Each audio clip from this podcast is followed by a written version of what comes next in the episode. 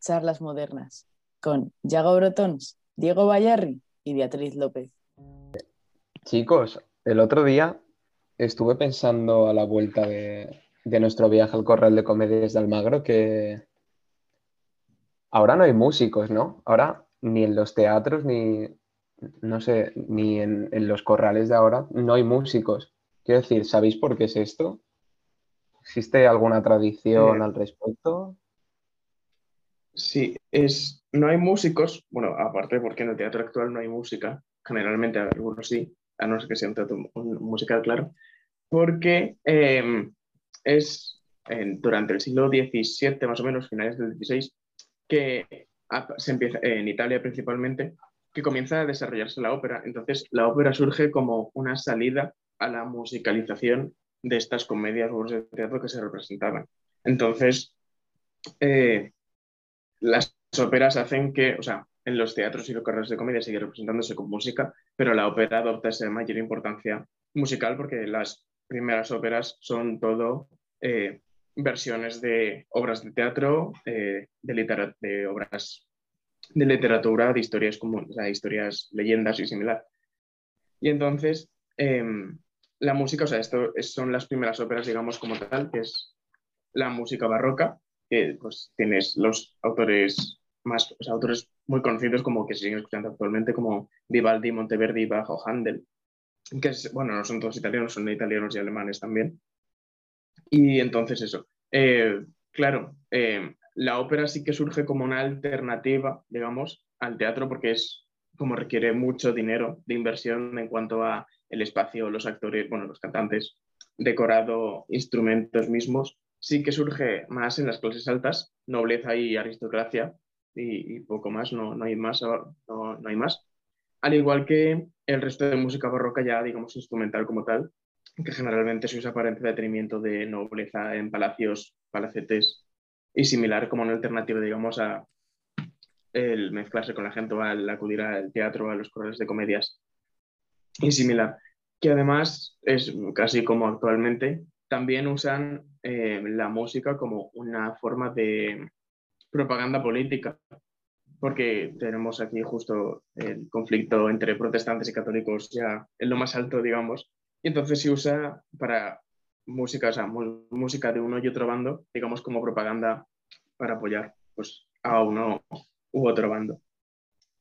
Pero también lo, más curioso es que eh, a la vez que se está desarrollando esta música, digamos, de, de, altas, de altas cúpulas, hay una, hay una gran influencia aquí en España, o sea, aquí sobre todo en España, hay una gran extensión, digamos, de la música popular a nivel de calle, como digamos, como si fuésemos nosotros tres tocando música en la calle tranquilamente. Que además en, en los jóvenes básicamente cumple la misma función que, que ahora la música.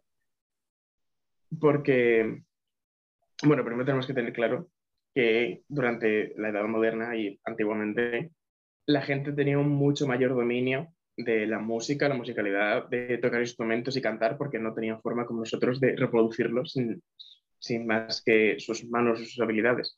Entonces, claro, entre las clases populares sí que estaba bastante extendido el instrumento, instrumentos como la guitarra o la vihuela, que es como una guitarra pero con 12 cuerdas, porque eran muy baratos, muy fáciles de aprender a tocar y que se usaban como acompañamiento de cantos y demás.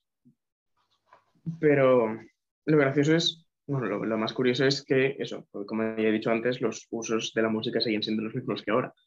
Que podemos destacar tres diferentes. Por una parte, el entretenimiento como tal, tocar música para entretenerse, sin más. Y después ya dos finalidades mucho más profundas, que es, por una parte, la sátira, es decir, bueno, tenemos que, antes de la música se interpretaba en la calle. Gente normal estaba muy relacionada con las horas nocturnas y de hecho es que eh, era a veces muy molesto y en algunos sitios como en Tenerife me parece que es, eh, hubo prohibiciones de no tocar música más allá de tu propio portal. Y, claro, o sea, eso también hace pensar que, que había grandes, no fiestas, pero sí grandes movimientos musicales, si se puede llamar así, por la noche, generalmente de jóvenes, muchas veces estudiantes, universitarios. Sí. Eh, Como sobre actualmente. Esto, sí. ¿Sabes quiénes son muy pesados también? ¿Quién es? Los grupos de tunas de la universidad.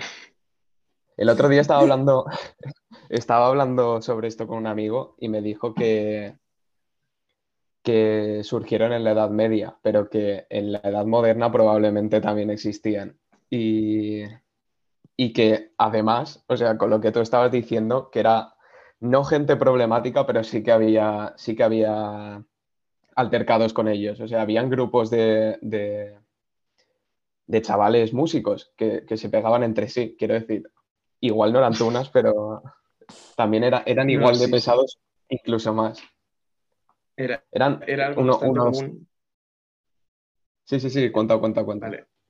No, que, que, era bastante común las discusiones al respecto de entre grupos musicales, entre comillas. No, no, no, o sea, por diferentes motivos. Entonces, como venía diciendo, eh, una, una, función era la sátira, entonces pues tú ibas al balcón o al sitio donde vivía alguien con el que te querías meter, te quedabas, te quedabas debajo de su ventana y te ponías a tocar y a mientras cantabas, básicamente. es algo bastante curioso y, sería gracioso. es, es algo, algo como, como los mariachis de Foro Coches, ¿no?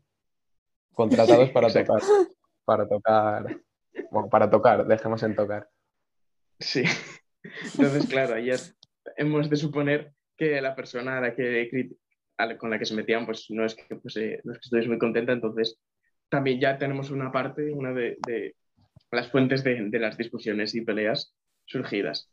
Pero también, por otra parte, uno de los principales motivos eh, para tocar música era como forma, como de forma romántica, como generalmente a mujeres, claro, porque pues, la mayoría de la gente que tocaba en estas situaciones, claro, eran hombres, surgen como, pues, lo típico de las películas, así como actualmente, como todas mariachis normales, vas al balcón de tu amada y le tocas una canción y, y le dices cómo la quieres. Entonces las canciones surgen, bueno, surgen no, son un reflejo, sí, qué romántico, son un reflejo entonces las canciones de los sentimientos del músico en cuestión, del que lo está tocando y tal. Pero claro, aquí surgen otros problemas porque, por una parte, igual los padres o familiares de la amada tampoco estén muy conformes con que tú vayas a, cantarles. Y entonces también es otro motivo de conflicto o otros amantes, amantes de la, de la mujer en cuestión, de la chica en cuestión, también surjan, o sea, vayan a por ti como ahora, básicamente. Es decir, vamos, eh, unos triángulos amorosos y que tu padre no quiere que te cases con alguien. Sí, es un poco. claro, es. Un poco el ideal de película estadounidense de amor, pero en mal, ¿sabes? Un poco telenovela. Sí, pero en mal. Sí.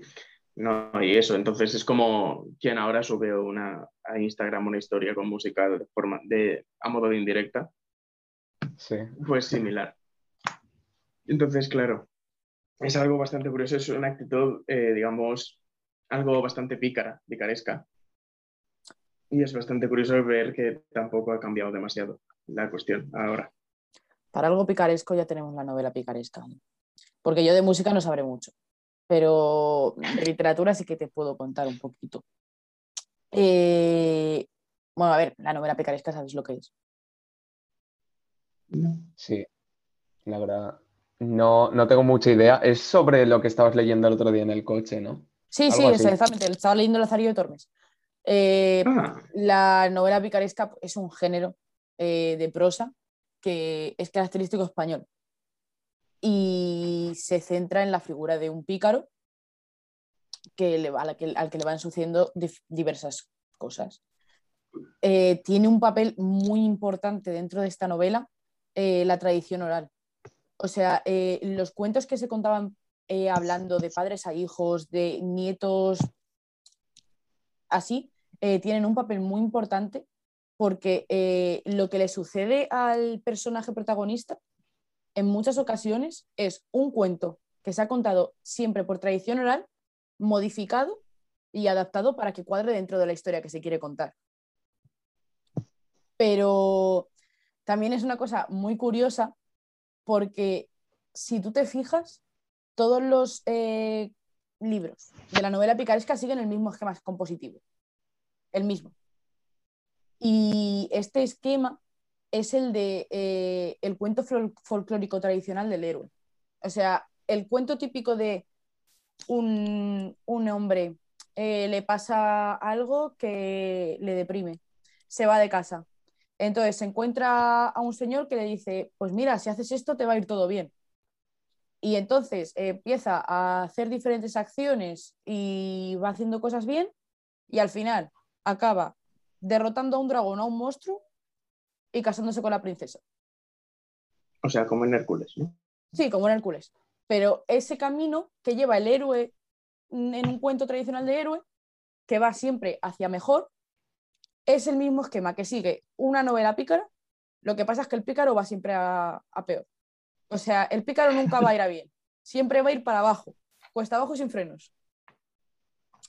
Entonces, realmente lo que hacen es presentar al pícaro como si fuera un antihéroe. O sea, no es una figura que tú quieras ser, como el héroe. Todo el mundo, los, los niños leen cuentos de héroes y dicen, yo quiero ser el héroe. Tú lees cuentos de, pica- de una novela picaresca y dices, para ahí quiero ser yo, este que está pasando hambre, que le sale todo mal y, no le va bien en la vida.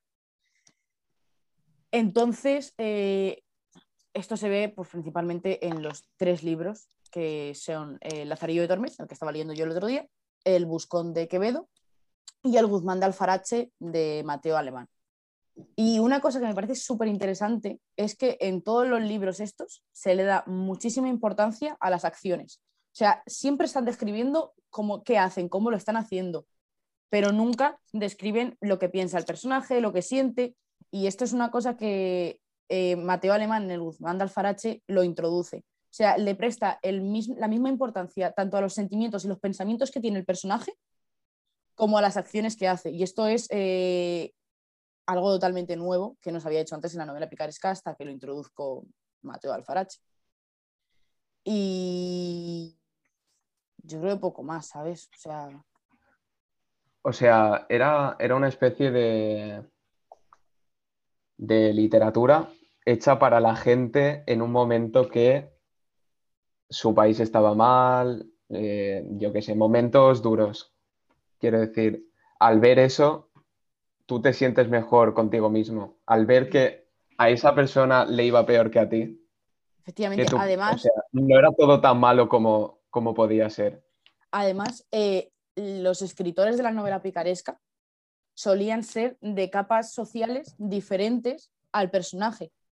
O sea, normalmente, por ejemplo, eh, Quevedo escribió una novela picaresca. Y también eso hace ver que los cuentos de tradición oral no estaban solo en las capas bajas de la población, sino que se encontraban también en las capas altas y que el folclore era parte de toda la sociedad. No, diferen- o sea, no diferenciaba tanto entre una clase social baja o una clase social alta. Buah, pues la verdad es que me habéis iluminado bastante, ¿eh? Cosas que no, no tenía ni idea.